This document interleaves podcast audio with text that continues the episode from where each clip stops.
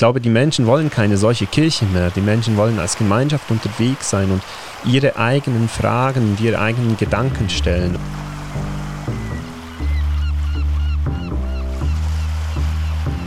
Eine wahnsinnig schöne Erfahrung, wenn ich dann weiß, ähm, sie erinnern sich an uns. Und ähm, wir haben nicht nur ein Thema mit ihnen bearbeitet, sondern das hat ja. später auch noch dazu gebracht, äh, sie anzuregen, genau. darüber nachzudenken und sich an, an das zu erinnern. Und damit herzlich willkommen zum Windhauch Podcast. Mein Name ist Tobias und heute bin ich zusammen mit dem Simon aus Zürich und der Cynthia aus Zürich. Wir sind heute sind wir international quasi mit euch beiden. Bevor wir starten, ist natürlich die Frage, Simon, wer bist du? Was machst du? Ja, also ich ähm, arbeite als Sozialarbeiter in der Kirche. Ich ähm, arbeite schon seit fünf Jahren in Zürich und begleite da diverse Projekte, bin vor allem in der Jugendarbeit tätig. Wir haben einige Treffs und Lokalitäten in Zürich, wo wir Möglichkeit bieten für junge Menschen, dass sie einen Jugendtreff besuchen können, dass sie mit uns Projekte machen können und dass sie auch ihre eigenen Ideen umsetzen können. Und Cynthia, dieselbe Frage an dich. Wer bist du und was machst du?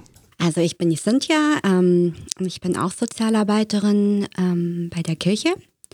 Ich bin seit zweieinhalb Jahren in Zürich und hatte im ersten Jahr erst eine andere Anstellung und eben seit anderthalb Jahren bin ich dann als Sozialarbeiterin tätig. Und es ist sehr ähnlich wie beim Simon. Ich bin auch im Bereich Jugend hauptsächlich tätig und bin aber in zwei verschiedenen Kirchgemeinden angestellt. Ich meine, wenn man so in, in klassisches kirchliches Arbeitsumfeld guckt, dann hat man halt die, die Gemeindepädagogik studiert haben oder Religionspädagogik und dann hat man die, die Theologie studiert haben und die wippen so normalerweise den Pfarreialltag. Ne? So, was ist eure Aufgabe als Sozialarbeiter in euren Gemeinden? Oder in der Kirche allgemein? Also ich kann da vielleicht mal anfangen. Bei mir ist es so, wo ich äh, vor fünf Jahren nach Zürich gekommen bin, ähm, da habe ich angefangen in den Kirchgemeinden Oerlikon und Seebach, das liegt im Norden von Zürich, angefangen zu arbeiten.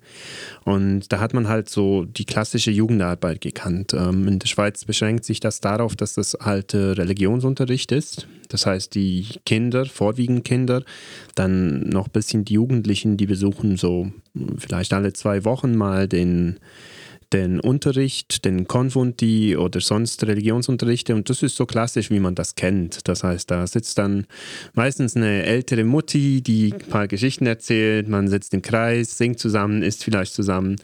Und wir haben damals schon den Auftrag erhalten, beziehungsweise unsere Stelle wurde so finanziert, dass, dass es hieß, ja, wir ähm, versuchen da was Neues und was ähm, anderes. Und unser Auftrag war damals, äh, Jugendarbeit neu zu denken und so zu denken, dass es auch regional funktioniert. Ähm, wir wussten oder wir wissen schon seit ein paar Jahren, dass die ähm, Steuergelder auch in Zürich ähm, stark rückläufig sind und deshalb wollte man ein Experiment machen und schauen, ja, was ist, wenn jetzt da mehrere Kirchgemeinden zusammenarbeiten und versuchen, auch ähm, regional orientierte Projekte zu organisieren. Und daraus sind dann verschiedene Projekte entstanden und was uns einfach von Anfang an wichtig war, so ein bisschen ein andersläufiger Trend, als wir den im Moment kennen, ähm, ist, dass wir erstens mal Jugendliche ansprechen, die vielleicht nicht unbedingt in der Kirche sind oder die nicht klassisch kirchlich sozialisiert wurden, sondern einfach auch Leute aus dem Quartier und uns war von Anfang an wichtig, dass sämtliche Angebote freiwillig sind, sämtliche Projekte freiwillig sind. Also wir wollten niemanden zwingen dazu, ähm, gläubig zu sein oder bei uns ähm, reinzuschauen. Und ich glaube, das war auch etwas, was uns ausgezeichnet hat von Beginn weg.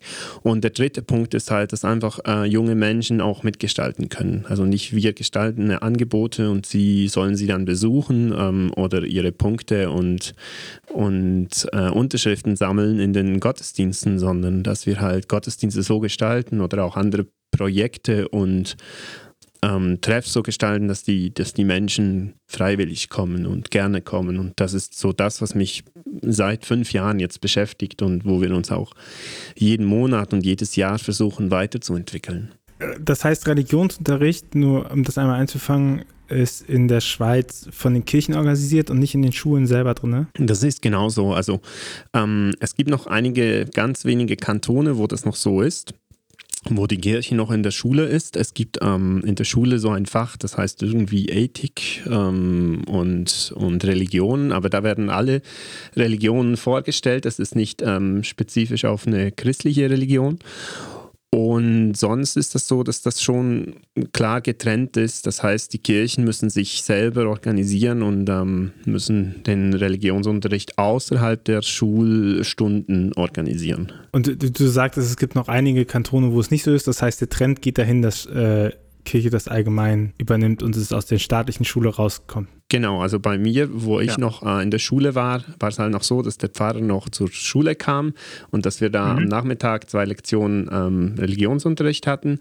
Aber das ist heute in den meisten Kantonen nicht mehr denkbar. Und das heißt, der Religionsunterricht wurde auch von der Religionsgemeinschaft selber in der Schule gemacht, weil in Deutschland ist ja das System, dass es ja staatlich ausgebildete ReligionslehrerInnen gibt und es äh, stellenweise die Bistümer auch noch pastorale Mitarbeitende stellen, aber eigentlich der Hauptaugenmerk auf staatliche ReligionslehrerInnen ist und äh, die den Religionsunterricht innerhalb der Schule durch, durchführen. Ich kann nicht für alle Kantone sprechen, ich kenne jetzt nur ja. Bern und Zürich, aber da ist es schon so, dass ähm, Personal der Kirchen ähm, den Religionsunterricht mhm. macht, ja. Weil das ist ja nochmal interessant, das ist ja eine andere Ausgangslage und das ist ja auch etwas, wo in Deutschland immer wieder ähm, darüber diskutiert wird, äh, welchen, welchen Platz hat Religionsunterricht und welchen Platz, ne, und was, weil ja der Religionsunterricht an und für sich hat ja, hat ja eine enorme Kontaktfläche zu jungen Menschen noch drin, ne, weil Schulpflicht besteht und äh, man da auch zeigen kann, dass das, was Religion ausmacht, eben nicht nur über Pflichten geht, sondern dass das eben auch eine Art und Weise ist, äh, Welt zu sehen und äh, darin unterstützt wird, ne? Und okay, aber das, das fällt in die Zuständigkeit der Kirchen und äh, du hast gesagt, das ist klassisch so gewesen, dass man halt dann so Katechetikunterricht hatte und an Jugendarbeit an und für sich nicht viel mehr passiert ist. Genau, ja. Und dann kommt ihr hin und äh, habt leeres Feld. Cynthia, wie war das bei dir? Hattest du ähnliche Ausgangslage oder? Also bei mir ist das so, ich habe ähm, einen hauptsächlichen Zugang zu den Jugendlichen eben durch äh, den Religionsunterricht. Also ich ähm, lerne meine Jugendlichen hauptsächlich äh, über die Konfarbeit, über das RPG kennen. Ähm, mhm. RPG ist religionspädagogisches Gesamtkonzept der Landeskirche Zürich und ähm, ich unterstütze eigentlich so die PfarrerInnen ähm, im Konfunterricht und daraus entwickle ich meine Beziehungen zu den Jugendlichen und kann dann somit eigentlich dann ja, soziale Arbeit mit den Jugendlichen ähm, gestalten. Und mir ist da eben auch Partizipation ganz wichtig und dass wir eben als Team ähm, gemeinsame coole Projekte machen können. Ja, und ähm, ich bin jetzt anderthalb Jahre in dem Ganzen dabei und finde es eigentlich noch recht spannend, was sich da, was sich daraus eigentlich alles entwickeln kann. Ähm, ja, man muss da, finde ich, ganz schön flexibel sein. ähm, aber es entstehen eigentlich wirklich immer schöne kleine Projekte. Und ähm, das Tolle ist für mich eigentlich auch, dass ich, ich selber mache das nicht, sondern ich, die Jugendlichen bringen die Ideen und wir können das zusammen gestalten. Und das ähm, ist für mich eigentlich auch echt eine ganz tolle Erfahrung.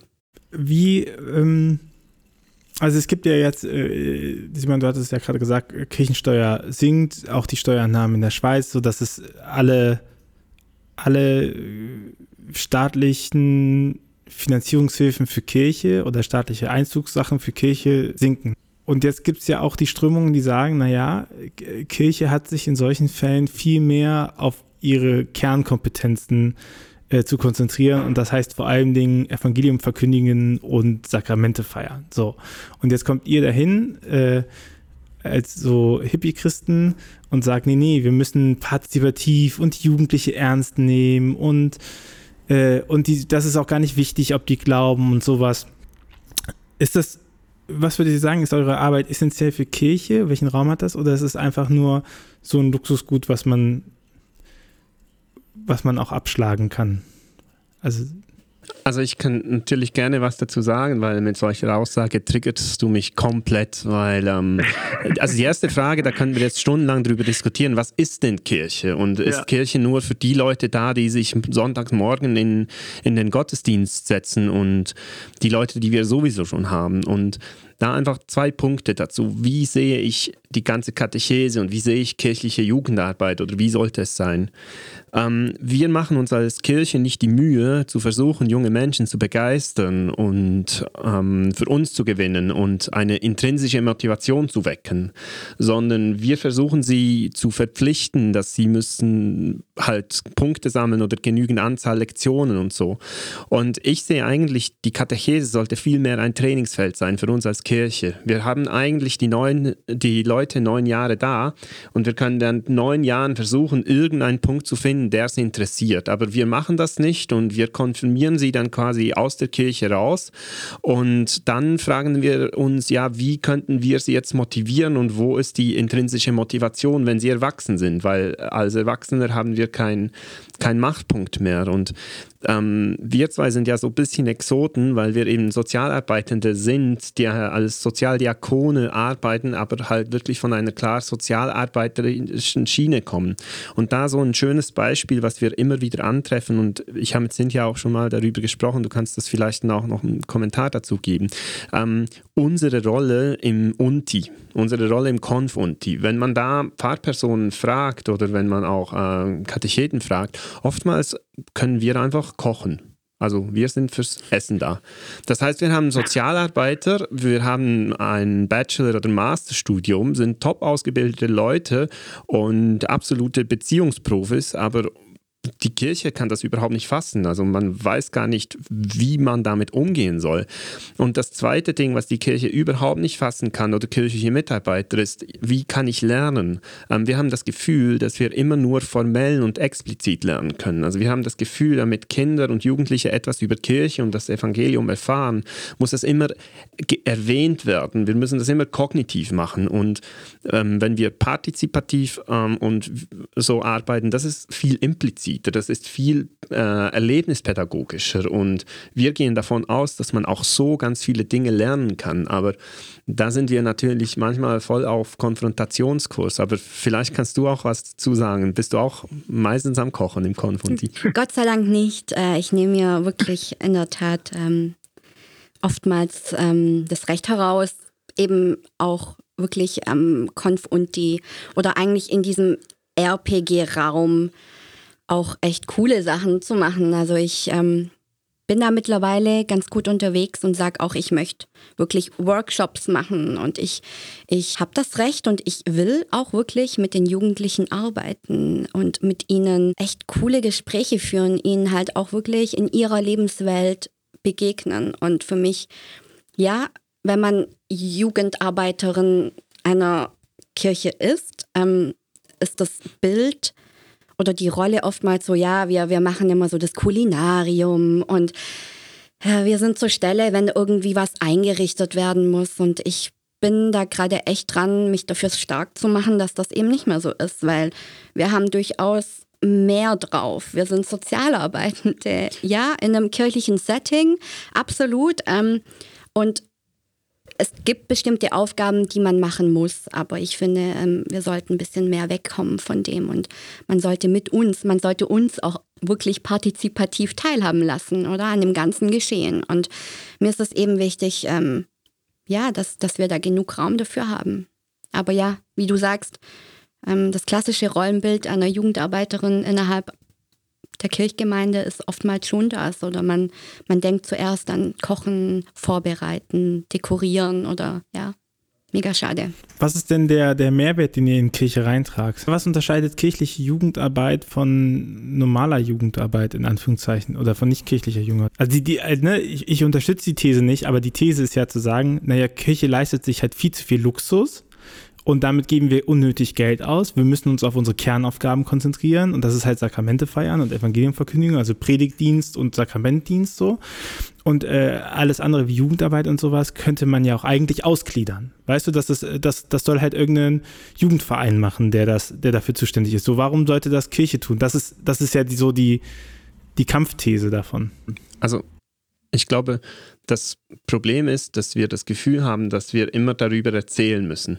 Also wenn du sagst, ja. Evangelium verkünden, dann, dann sage ich, wir leben das Evangelium. Also wir als mhm. Jugendarbeitende, wir, wir bekennen uns ganz klar zu, zu christlichen Werten und zu, zu all dem, was alle anderen auch machen. Wir sind ein Teil dieser Kirche. So. Wir sind nicht der wichtigste Teil, aber wir sind ein zu akzeptierender Teil. Und ich kann dir da mal ein Beispiel machen. Wir haben dieses Jahr ja den ganzen äh, Lockdown gehabt und auch in der Schweiz und im ersten Lockdown im Frühjahr.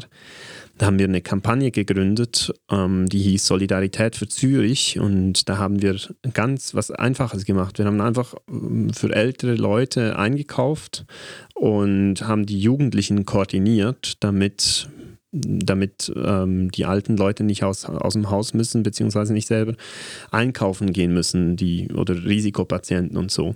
Und da zum Beispiel war das, das Echo und die Resonanz war unglaublich positiv. Also wir haben einfach das, wie man als Christ sein soll, vorgelebt und das mit den Jugendlichen gemeinsam gemacht. Und ich glaube, das ist einfach ein, ein anderer Zugang. Ich ich habe das Gefühl, dass wir als Kirche immer noch darin verharren, dass wir Geschichten erzählen wollen und dass wir ähm, darüber ähm, predigen wollen und auf die Kanzel steigen können. Aber ich glaube, die Menschen wollen keine solche Kirche mehr. Die Menschen wollen als Gemeinschaft unterwegs sein und ihre eigenen Fragen und ihre eigenen Gedanken stellen. Und unser Ansatz als Jugendarbeiter, der ist eigentlich nicht so revolutionär. Ich glaube, das könnte jede andere Berufsgruppe und Disziplin auch. Aber ich glaube, wir sind von unserem Studium her und von unserer Profession einfach dazu geneigt, partizipativer, impliziter, äh, gemeinschaftsorientierter zu arbeiten. Und vielleicht äh, arbeiten wir dann, also ist es dann auch das, was uns auszeichnet.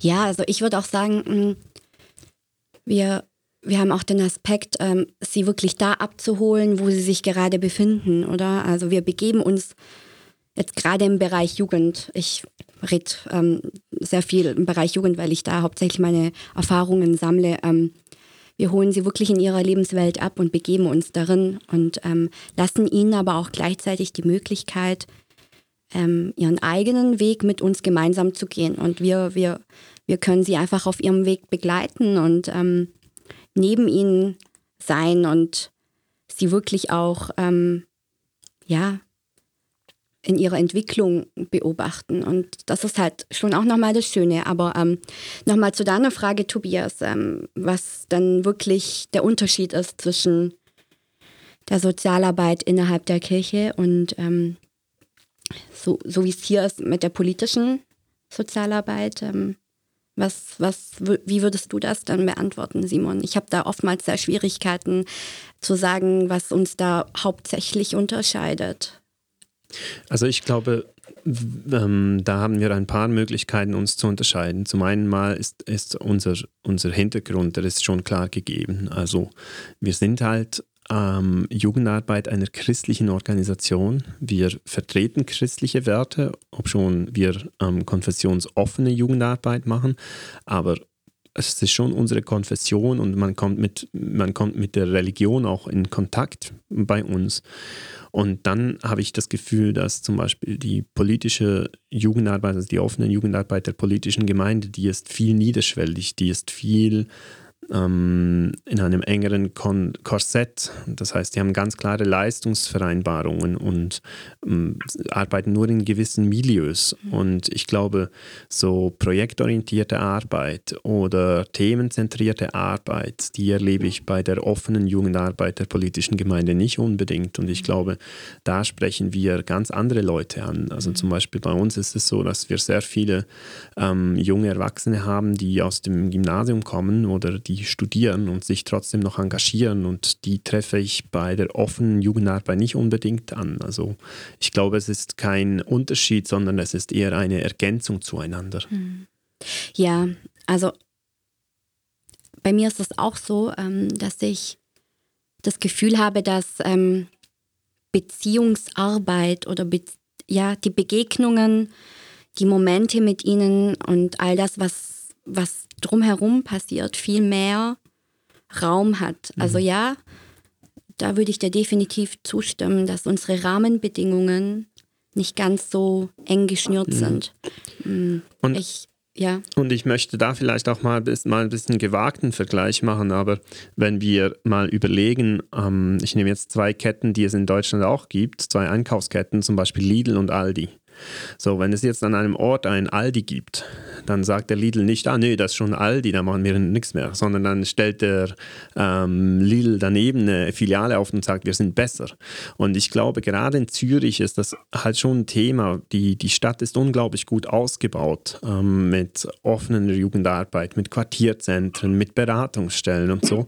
Und wenn wir als Kirche aber ein Teil des Sozialraums sein wollen und ein Teil dieser Stadt, dann müssen wir uns da auch positionieren und mitmachen. Und wir, wir sind halt da eher offensiv und gehen drauf zu. Ihr arbeitet ja auch mit dem Quartierzentrum und so zusammen. Und jetzt zum Beispiel etwas, wo wir uns wirklich unterscheiden können, ist, wir haben viel mehr Ressourcen in den räumlichen Angeboten. Das heißt, wir können jungen Menschen Räume zur Verfügung stellen, die sie autonom nutzen können, die sie als Bandraum nutzen können. Und da wird plötzlich dann Kirche im Sozialraum, egal ob das reformierte, katholische, konfessionslose Menschen sind, wird plötzlich Kirche wahrgenommen, dass Kirche den Sozialraum und das Quartier mitgestaltet. Und das ist eine Wahrnehmung, die jetzt zumindest in unseren Orten, wo wir uns engagieren, schon neu ist. Also so kannte man kirchliches Engagement noch nicht. Ich glaube, was, also um nicht nur die bösen Fragen zu stellen, ich glaube, was ja auch noch dazu kommt, ist der Punkt, dass Christentum sich ja schon immer dadurch ausgezeichnet hat, dass es äh, selbstlos hilfend ist. Also, ne, wenn man sich anguckt, die, die Ursprünge vom Christentum, wenn es halt äh, schaut, wie sie sich um ihre, um ihre Feinde kümmern, äh, da, dann ist das ja so äh, in der DNA des Christentums eigentlich drin, dass es dem Christen an sich nicht um sich geht.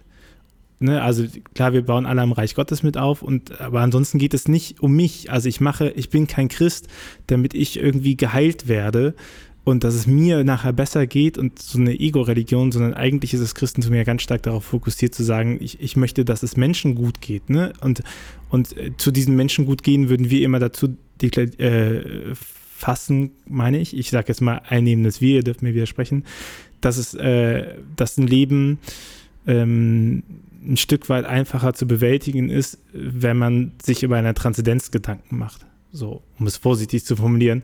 Also, dass, dass wenn ich mir über Spiritualität Gedanken mache, wenn ich weiß, was meine Mehrwerte sind im Leben und wofür ich kämpfe und was meine höheren Prinzipien sind, dass es auch ganz viel bei Konti äh, mit Kontingenzbewältigung ähm, zu tun hat. Ne? Und das ist ja auch was, wo Jugendarbeit ja ganz viel reinarbeitet und so sagt so, hey, pass mal auf, alle Welt will gerade was von euch und ihr wollt funktionieren und wir sind hier als Kirche und sagen, nee, bei uns dürft ihr halt auch erstmal sein. So, und, und da ist der Raum offen. Ne? Und das ist eben, und ich glaube, da ist voll essentiell dafür, dass es eben dann nicht der Selbstzweck ist. Oder? Also, dass es dann nicht gesagt wird, hier dürft ihr ganz sein, aber auch nur, wenn ihr das Vaterunser nachher auswendig könnt. Also ich glaube, das ist eine ganz wichtige Grundüberzeugung von, von uns beiden, aber auch von anderen Sozialarbeitenden. Und bei uns geht es halt wirklich um den Mensch und nicht primär um die Kirche, ähm, sondern es geht um die, die, also wir begegnen uns, also die Bedürfnisse und die Fragen der Menschen, die begegnen uns und wir begegnen ihnen als Vertreterinnen, Vertreter oder Botschafter oder ähm, wie man das auch immer sagen mag. Und, und da begegnet man den Leuten und kommt mit den Leuten in den Dialog und das ist eben auch wieder so ein, ein Wort. Für uns ist das Dialog und nicht einseitige Wissensvermittlung oder nicht einseitiges ähm, ähm, ich kommuniziere, du hörst zu, sondern wir kommunizieren miteinander und das sind so ganz wichtige Grundthemen. Ich möchte gerne ein Beispiel dazu machen, um nochmal aufzugreifen, ja, wie unterscheidet sich denn kirchliche Jugendarbeit zum Beispiel auch von Katechese, vom Ansatz her oder, oder sonst vom Religionsunterricht? Wie machen wir das anders, wenn man Menschen nur begleitet oder mit ihnen im Dialog ist oder partizipativ arbeitet? Ähm, ich kenne ganz viele Kirchgemeinden, die orientieren ihr UNTI-Programm am, am Kirchenjahr. So. Und das Kirchenjahr gibt schön alle Themen vor, wann was passiert und wann wir worüber sprechen. Und so ein Beispiel ist zum Beispiel äh, ist, ist das Thema Tod oder Umgang mit Tod und Umgang mit Sterben. So, für uns ist das klar, das kommt irgendwo im November, kommt ein bisschen auf die Religion drauf an, aber da ist es das Thema und, und da kommt immer das Thema Abschied nehmen und so. Und ich kann das jetzt durchtakten und die Kids, die kommen mit den November in den Rallye-Unti und wir thematisieren das, wir können das modern machen, wir schauen Film, wir machen das interaktiv, wunderbar. Aber die Jugendlichen sind vielleicht in dem Moment gar nicht betroffen davon. Vielleicht hören sie die Geschichte und denken, oh, ja cool, die Kirche erzählt uns da irgendwas. Wenn wir partizipativ unterwegs sind und wenn wir mit ihnen gemeinsam unterwegs sind, dann nehmen wir das Thema auf, wenn es ein Thema ist. Vielleicht gibt es einen Moment, wo jemand von in der Gruppe, seinen Großvater, seine Großmutter, manchmal vielleicht sogar seinen Vater oder Mutter oder vielleicht sogar sein Geschwister oder persönlich betroffen ist von so einem Todesfall. Und wenn ich jetzt zu dem Zeitpunkt dieses Thema aufnehme, dann kriegt das eine ganz andere Wichtigkeit und eine ganz andere Bedeutung für den Menschen und dann entsteht plötzlich diese intrinsische Motivation. Und das ist das, was ich vorhin gemeint habe mit dem Trainingsfeld für uns als Kirche mit den Jugendlichen, wenn sie bei uns sind im Religionsunti. Wenn wir es da schaffen, in dem Moment, wenn für einen Jugendlicher etwas relevant ist, dass wir präsent sind und sagen, hey, jetzt kannst du mit deiner Frage kommen und wir behandeln, beantworten vielleicht einen Teil dieser Frage dann kommt der Jugendliche auch später. Dann kommt er auch mit 20 und mit 30 Jahren wieder. Und dann fängt es an, dass wir eben einen diakonischen Auftrag wahrnehmen. Und dann sind wir als Sozialarbeitende oder als Sozialdiakone unterwegs. Und dann plötzlich gibt es eine Relevanz für Jugendliche. Und ich glaube, wir sollten uns als Kirche viel mehr, oder für Jugendliche, für Menschen allgemein, und ich glaube, wir sollten uns als Kirche viel mehr darauf fokussieren, bei den Menschen im richtigen Moment da zu sein in den Dialog zu treten, zuzuhören und mit ihnen gemeinsam unterwegs zu sein und nicht unsere Agenda durchzurattern, die wir drei Jahre zum Voraus bestimmen und da versuchen mit möglichst hippen und modernen Methoden und Formen ähm, uns zu positionieren. Also das ist so eine kleine Nuance, aber ich glaube, das ist eine ganz wichtige Nuance. Weil wenn man mit den Jugendlichen lebt, man halt auch viel eher merkt, was wann Jugendliche Hilfe brauchen, oder? Oder unterstützt, also was heißt Hilfe, die sind ja nicht hilfsbedürftig, sondern äh, wann, wann eben die Fragen aufkommen, wo man sagt, naja, da können wir als Kirche schon unterstützen.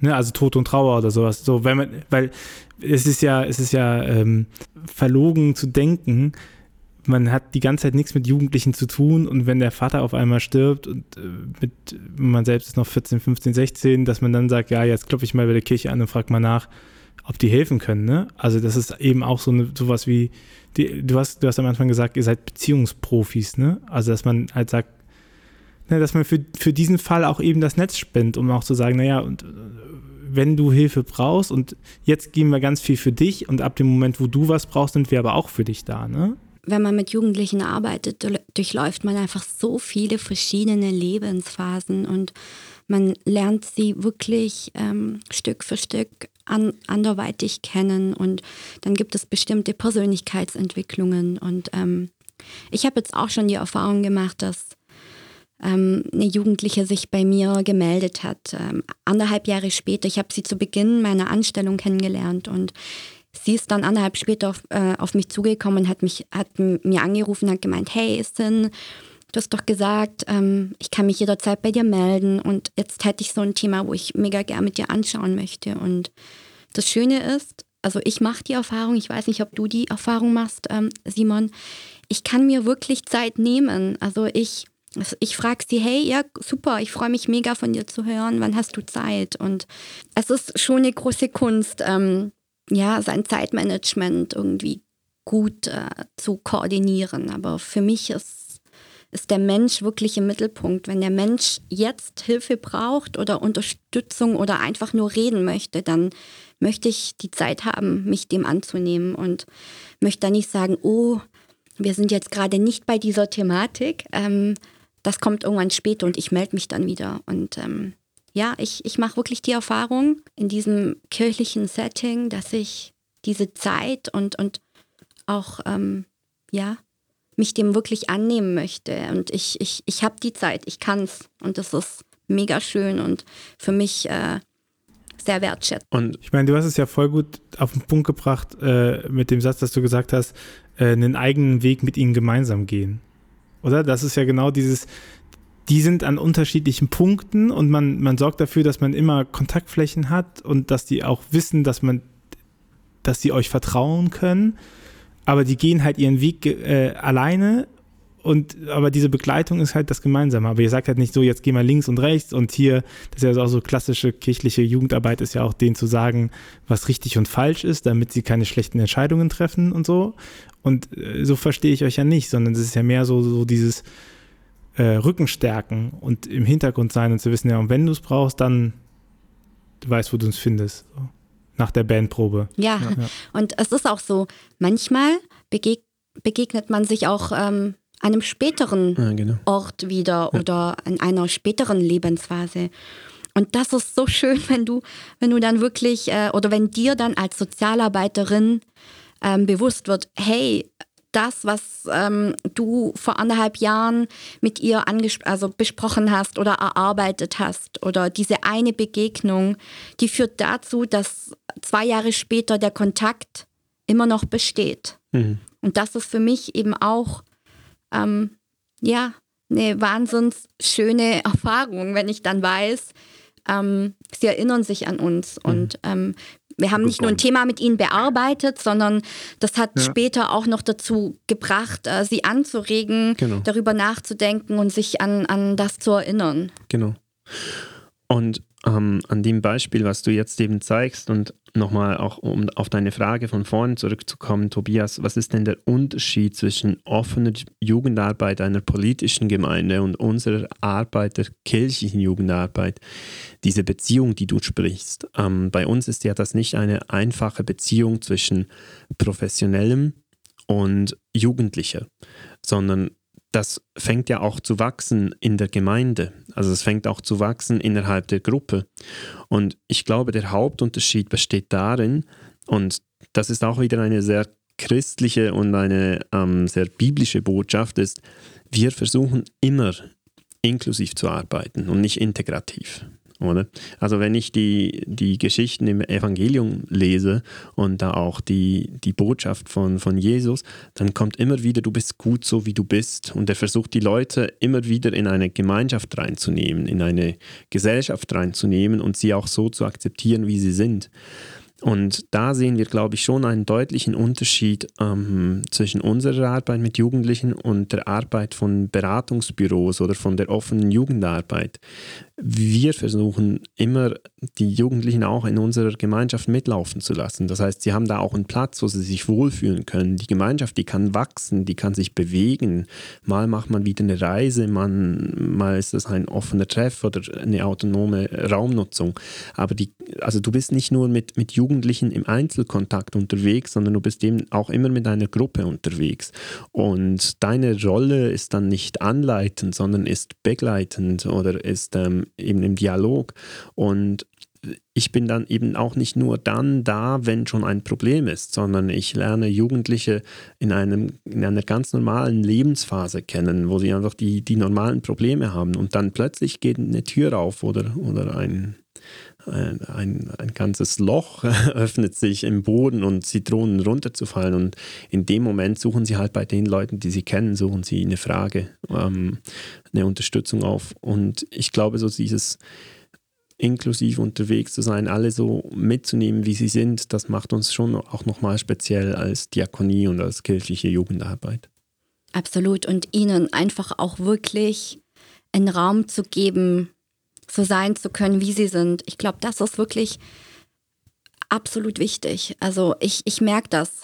Sie haben bei uns nicht das Gefühl, wir, wir, wir setzen sie unter Druck oder wir verlangen von ihnen etwas, sondern sie können sich partizipativ einbringen, wenn, wenn ihnen danach ist und wenn es auch zeitlich passt. Und ähm, ich mache die Erfahrung wirklich, dass dass sie gerne, gerne uns begegnen. Und zwar nicht nur im Jugendtreff, sondern auch wirklich auf offener Straße. Und ähm, bin ihnen auch wirklich dankbar, dass sie uns auch teilhaben lassen an ihrem Leben. Oder also mhm. wir, wir begleiten, also sie begleiten uns auch. Und ähm, das ist ja mega schön. Das ist wirklich was Gemeinschaftliches. Du, Timon, du hast ganz am Anfang gesagt, ähm, als ich gefragt habe, was unterscheidet euch denn von pastoralen Mitarbeitern und äh, seid ihr nicht äh, total verfehlt vom kirchlichen Auftrag mit euren Arbeiten? Und dann hast du gesagt, naja, Evangelium verkündigen, da gehört ja auch nochmal dazu, dass wir wissen, wie man lernt. Und das Lernen eben nicht nur kognitiv funktioniert. Und dass ihr auch gewisse, dass ihr halt äh, Lernexperten seid. Deswegen wäre meine ganz konkrete Frage, wie lernt man denn, wenn nicht nur kognitiv? Das ist eine sehr spannende, aber auch vielleicht schwierige Frage. Also erstmal ähm, nochmal zurückzukommen, vielleicht, also so sind wir nicht äh, klassische pastorale Mitarbeiter. Ich ähm, wage jetzt hier einfach mal eine Behauptung und ich sage einfach mal, ich glaube, dass Jesus auch kein, kein Priester war und kein Pfarrer oder Theologe, sondern Jesus war in seinem Herz eigentlich ein Sozi. So, er hatte lange Haare, Bart, äh, Schuhe mit äh, Socken drin, also der erfüllt schon vom Aussehen her eigentlich alle, alle Möglichkeiten und alle äh, Vorurteile.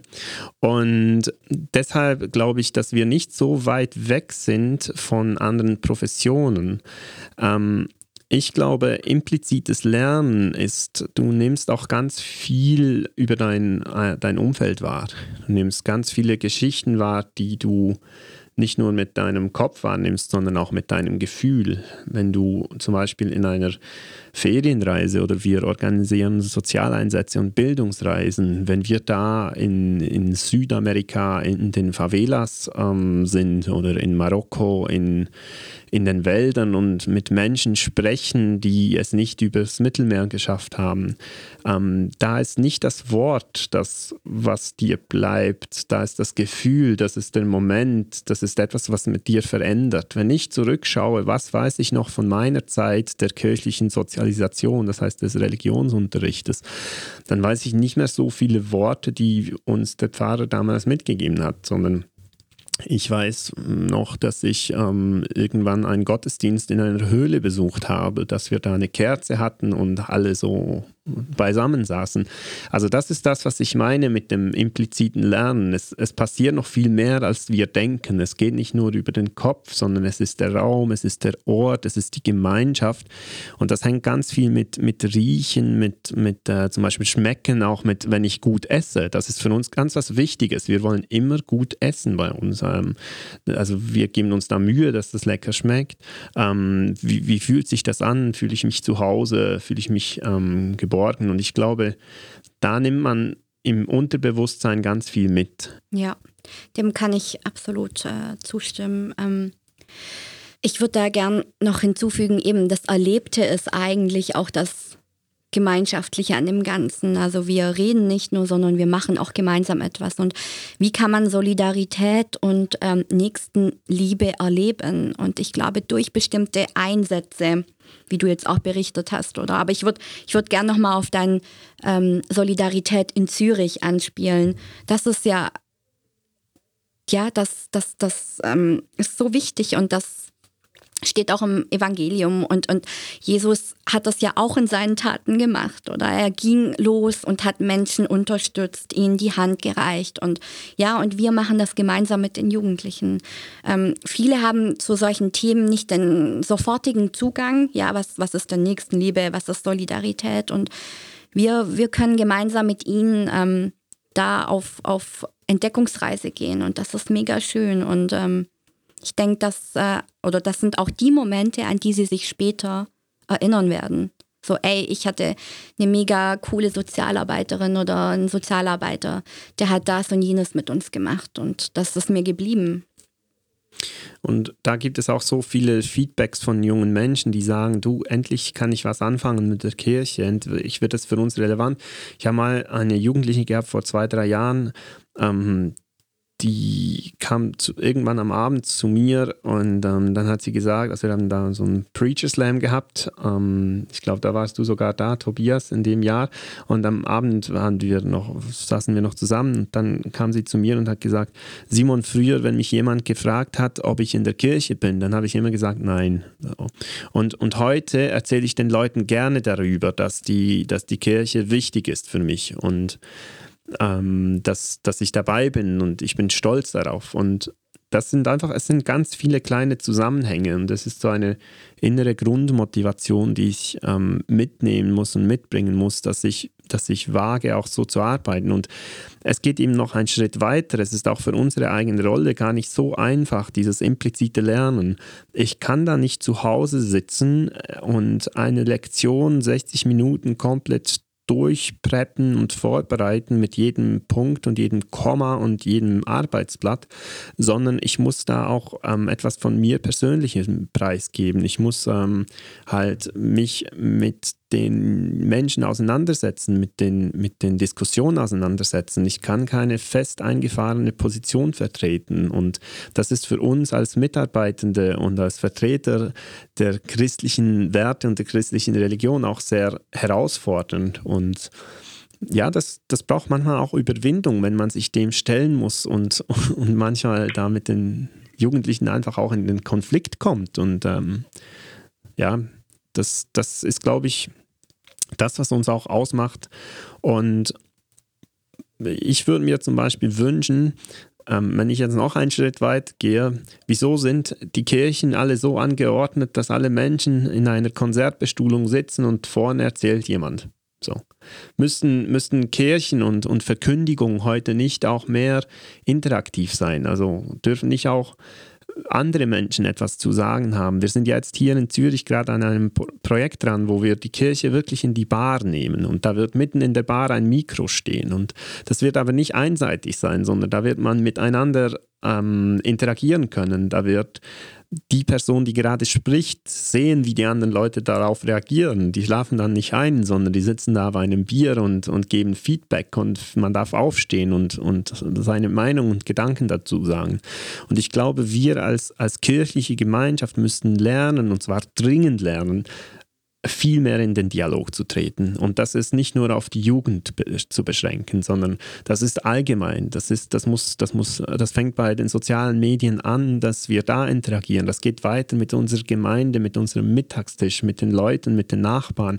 Das ist sogar bei uns intern im Team, dass wir mehr anfangen, aufeinander zu hören und nicht einfach eine gottgegebene Position gibt vor, wie es sein soll oder ein Amtsträger mit viel Macht äh, entscheidet über alles, sondern da müssen wir dringend unsere Hausaufgaben, Hausaufgaben erledigen und ähm, den nächsten Schritt machen. Ja, aber nur so werden wir halt auch lebendig, oder? Also wir haben auch äh, Jugendgottesdienste, wo wir jetzt wirklich unsere Jungleitende, also Jugendliche, die schon vor einem Jahr oder vor zwei Jahren konformiert wurden, sie wirklich dazu anregen, bei uns mitzumachen und ihre eigenen Gestaltungsmöglichkeiten einzubringen. Und wir finden da echt super Anklang. Und ja, du, du ich mache die Erfahrung auch, sie, sie bekennen sich dazu, mhm. ein Teil der Kirche mhm. zu sein. Also ich kenne das aus Deutschland. Ich bin ja gebürtig aus Deutschland und ähm, ich glaube, ich hätte früher nicht gesagt, ja, ich bin bei der Kirche ehrenamtlich tätig.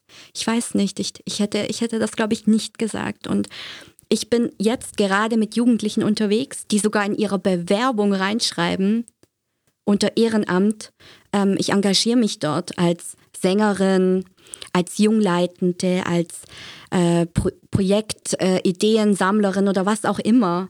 Und das zeigt ja auch, dass wir schon den ersten Wandel eigentlich mhm. ähm, angeregt haben und mhm. viel, viel mehr Menschen oder Jugend Jugendliche, junge Erwachsene sagen ja und sagen, ja, ich, ich bin ein Teil davon. Und das mhm. ist für mich halt auch echt. Ähm Wenn ich euch so zuhöre, dann äh, bekomme ich immer mehr das Gefühl, dass ihr so die, die Rele Relevanzbeauftragten der Kirche seid. Also, dass man halt, also das dass man schon natürlich, also man kann viel über Nächstenliebe predigen und man kann viel Text auseinandernehmen und das hat auch seinen Wert und das, so sind die Kirchen, ne? Also man hat äh, gerade der Protestantismus, gerade der reformierte Protestantismus äh, legt ja sehr viel Wert darauf, dass äh, alles vom Wort kommt und dass man dem lang genug zuhören kann und kognitiv begreifen und alles Sinnliche wurde ja auch größtenteils raus, rausgestrichen, ähm, natürlich hier grob skizziert, so und äh, jetzt dann nochmal sowas zu hören wie, naja, Gefühle bleiben länger als das Wort.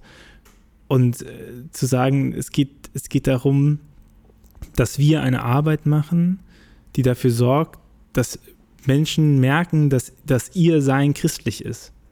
Also, das ist nämlich nicht nur, dass sich christlich nämlich nicht dadurch definiert, wie oft man in den Gottesdienst geht oder wie gut man einer Predigt zuhören kann, sondern dass christlich sich ja auch dadurch definiert, was man tut. Also, dass das der Ausgangspunkt für die christliche Selbstreflexion ist. Ne? Und eure Arbeit, so wie ich die verstehe jetzt, leistet da einen ganz großen äh, Vorschub, weil sie sagt so, pass auf, relevant für christlich sein ist christliches Handeln, nicht christliche Texte hören. So, und, ne, und natürlich kann das eine begünstigen oder sowas, aber nur die Tatsache, dass du Sakramente empfängst oder dass du Texte hörst oder dich da irgendwie bildest und kognitiv bleibst, dann bleibst du immer eigentlich der christlichen Botschaft hinterher. Und relevant wird das Christentum heißt erst für dich in deinem Leben, wenn du was machst. Und auf der anderen Seite, du kannst christlich handeln, ohne christliche Texte hören zu müssen, ne? weil, weil, und dich auch als solches zu definieren. Ich glaube, das ist schon eine große Herausforderung nicht nur für Jugendliche und junge Erwachsene, dass sie, also das sieht man ja auch in den Studien, Sinus-Studie, Shell-Studie und so, dass, dass die Leute ja kein Problem haben mit christlichen Werten, dass die Leute wenig Problem haben mit der Idee einer Transzendenz, aber dass sie ein großes Problem damit haben mit der Art und Weise, wie Kirche den Begriff des Gläubigen, der Gläubige umfasst, ne? Und zu sagen, ab wann, ab wann falle ich überhaupt darunter? Und dann ist halt ganz oft, wo sie sagen, ja, nee, wisst ihr was, wenn ich mich daran halten muss, jetzt ganz ehrlich, so, da bin ich, da bin ich raus. Ich sehe das, ich sehe das eigentlich genau, genau gleich und das geht genau in die Richtung. Ähm, wir müssen uns auch mal überlegen, wo holen wir die Leute überhaupt ab? Also, wenn wir anfangen über. Ja, wo steht man auch als genau, Kirche? Also, ja. und welches Wissen haben die Leute auch überhaupt noch über, über kirchliches Wissen, oder? Und ich glaube, da ist mein Zugang oder ich will den jetzt dir nicht unterstellen, aber da ist mein Zugang gar nicht so schlecht, dass ich vielleicht nicht jemand bin, der früher komplett klassisch kirchlich sozialisiert wurde. So, ich wurde ja. normal sozialisiert, kirchlich sozialisiert, aber ich war jetzt nicht in einer Familie oder ich bin nicht in einer Familie aufgewachsen, wo wir jeden Sonntag in den Gottesdienst gingen, sondern ich habe von Beginn weg ein anderes Verständnis zur Kirche gehabt. Und ich glaube, das ist ein, ein Vorteil von unserer Position, wenn du Theologe bist oder pastoraler Mitarbeiter, dann ist ganz vieles schon vorausgesetzt. Das heißt, für dich ist ganz vieles logisch, wo du stehst und ähm, ab welchem Punkt du anfängst zu kommunizieren ähm, und wie du den Leuten begegnest. Und wenn, wenn ich als Sozialarbeiter in der Kirche arbeiten komme, dann muss ich äh, immer wieder einfach schon mal eine Grundlage arbeiten, mit welcher Sprache spreche ich, ähm, wie begegne ich Theologen, wie begegne ich Jugendlichen, Ehrenamtlichen. Und da muss ich ganz vieles verhandeln. Und ich glaube, das ist ein Vorteil für, für uns, dass wir vielleicht den Menschen da begegnen und nicht so weit weg sind, weil wir keine Experten sind, weil wir keine theologischen Experten sind, sondern weil wir eben, wie Cynthia vorhin gesagt hat, Experten sind in der Beziehungsgestaltung und die Menschen gezwungenermaßen mitnehmen müssen. Also wir kommen vielleicht gar nie in diese Expertise rein, die ein ähm, studierter Theologe hat, ähm, Fachexpertise das heißt nicht, dass das schlecht ist. Also wir arbeiten ja auch mit mm, interdisziplinär zusammen und wir brauchen auch diese Expertise. Aber ich glaube, dass es eben unsere Expertise, mit den Menschen unterwegs zu sein und soziale Arbeit ist nicht einfach nur kochen und ein bisschen Musik hören und mit den Kids auf dem Sofa rumsitzen. Das unterschätzen uns auch viele. Und sondern wir haben da wirklich ähm, auch ein Fachwissen, wie wir unterwegs sind. Und ich glaube, damit wir bei den Menschen in der Stadt oder im Umfeld wieder re relevanter werden, dann müssen wir erstmal anfangen, überhaupt ihre Sprache zu sprechen und uns mit ihren Fragen auseinanderzusetzen und nicht unsere eigenen Fragen in den Vordergrund zu stellen und die versuchen ähm, zu predigen auf äh, zig verschiedene Arten, ähm, sondern wir müssen uns da wirklich äh, ehrlich interessieren, wo stehen die Leute und sie da auch nicht überfordern, beziehungsweise uns selber auch nicht zu überfordern das äh, schöner kann man doch eigentlich dieses Gespräch fast nicht beenden. Deswegen bleiben mir jetzt nur zwei kleine Fragen an euch. Und die erste wäre, äh, Cynthia, was, äh, was wünschst du dir für eine Kirche der Zukunft? Ich wünsche mir, dass ähm, wir gemeinsam unterwegs sein können und wir einfach so individuell und besonders sein dürfen, wie wir sind. Und dass man aber auch mal sagen kann, ich, ich möchte gerade nicht oder ich bin, ich bin nicht stark genug und ähm, wir dann das in der Gemeinschaft wieder auffangen können. Und Simon, du wirst es äh, befürchtet haben, für dich genau die gleiche Frage. Was wünschst du dir für eine Kirche der Zukunft? Ich habe jetzt gedacht, ich muss sicherlich nicht nachdenken, weil eine andere Frage kommt. Dann hätte ich jetzt besser mal nachgedacht. ähm, ich wünsche mir für die Kirche und von der Kirche, dass sie innovativer sein kann, dass sie vielfältiger sein kann und dass sie ernst genommen wird und gesellschaftlich relevant bleibt oder wieder gesellschaftlich relevant wird. Und hättet ihr beide noch abschließend einen Tipp, einen Rat an Gemeinde oder äh, unterschiedliche kirchliche Institutionen, was ihr unbedingt noch loswerden wollt? Ja, ähm, man sollte wirklich sich in die Lebenswelt der Jugendlichen begeben und sie da abholen, wo sie sind. Auch wenn das heißt, ich muss mir neue Dinge aneignen oder mich mit Apps oder was auch immer beschäftigen und ähm, da wirklich innovativ sein und auch sich äh, neuen Hürden stellen. Ja, also das kann ich nur bestätigen. Ähm, deshalb bin ich ja jetzt auch auf TikTok. Ähm, das war ganz ungewohnt für mich selber. Aber ähm, das ist schon wichtig und wir erreichen da neue Leute. Ähm, aber das ist vielleicht nicht die einzige Zukunft der Kirche, aber es ist wichtig. Ähm, ja, was ich einfach als Tipp gebe, ist wirklich, ähm, alle von uns sind irgendwo in der Kirche, irgendwo in einer Verwaltung drin.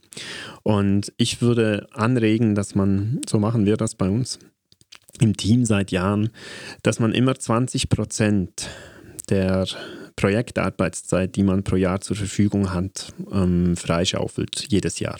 So 20 Prozent Innovation mindestens. Und diese Zeit mhm. muss ungeplant sein, Anfang Jahr, nicht zwei Jahre zum Voraus, sondern wirklich Anfang Jahr oder Anfang Schuljahr starte ich mit, mit allerhöchstens 80 Prozent Auslastung. Und ja, dann muss ich halt vielleicht auch mal ein Projekt ähm, verabschieden, was mir ans Herz gewachsen, gewachsen ist. Ähm, äh, ich zum Beispiel verabschiede jetzt auf nächstes Jahr den Segelturn. Den habe ich jetzt neunmal gemacht, immer ausgebucht. Und jetzt habe ich gesagt, so jetzt ist es an der Zeit und wir machen das nicht mehr. Und dadurch entsteht eben auch dieser Raum, von dem du sprichst, zur Veränderung. Aber ich muss mir den wirklich holen. Und es ist keine Ausrede, dass wir sagen, nee, ich habe mein Programm schon, sondern ähm, das machen wir wirklich konsequent und ähm, das ist eine Herausforderung, aber es gibt eine ganz konkrete und klare Anweisung. Das heißt, okay, 20 Prozent muss frei sein, mindestens. Es dürfen gerne auch mehr sein. Gut, dann bleibt mir nichts mehr anderes übrig, als mich äh, bei euch zu verabschieden. Es war ein sehr interessantes und intensives Gespräch. Ich nehme auf jeden Fall mit, dass äh, die Jugendarbeiter die Relevanzbeauftragten sind äh, für Kirche. das ist eine schöne, schöne Umschreibung eurer Arbeit. Äh, Dankeschön dafür, dass ihr daraus berichtet habt. Und wer von Simon und Cynthia noch mehr hören will, ihr seid auch als Podcast unterwegs, richtig? Genau. Ja.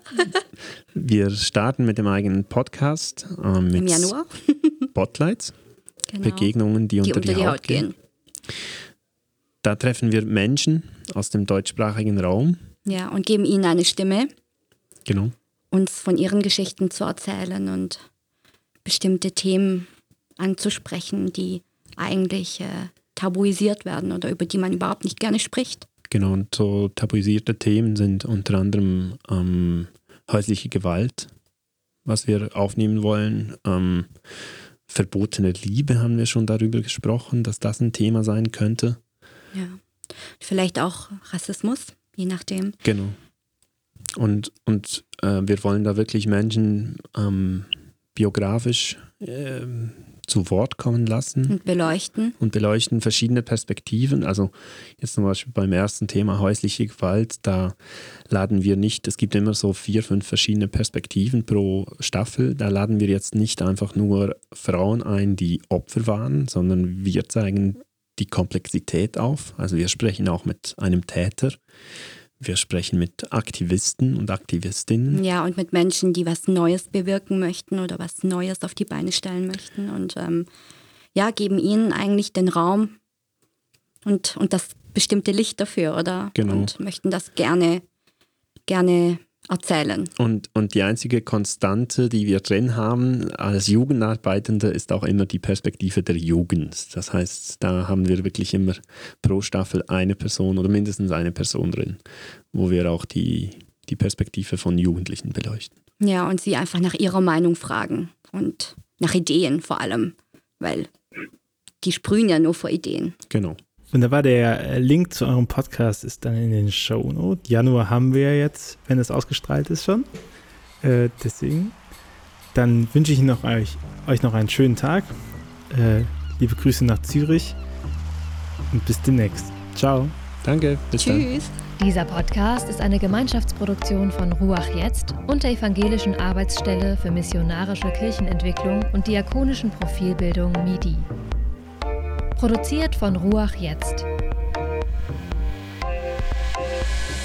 Mehr Informationen findest du auf windhauch.ruach.jetzt.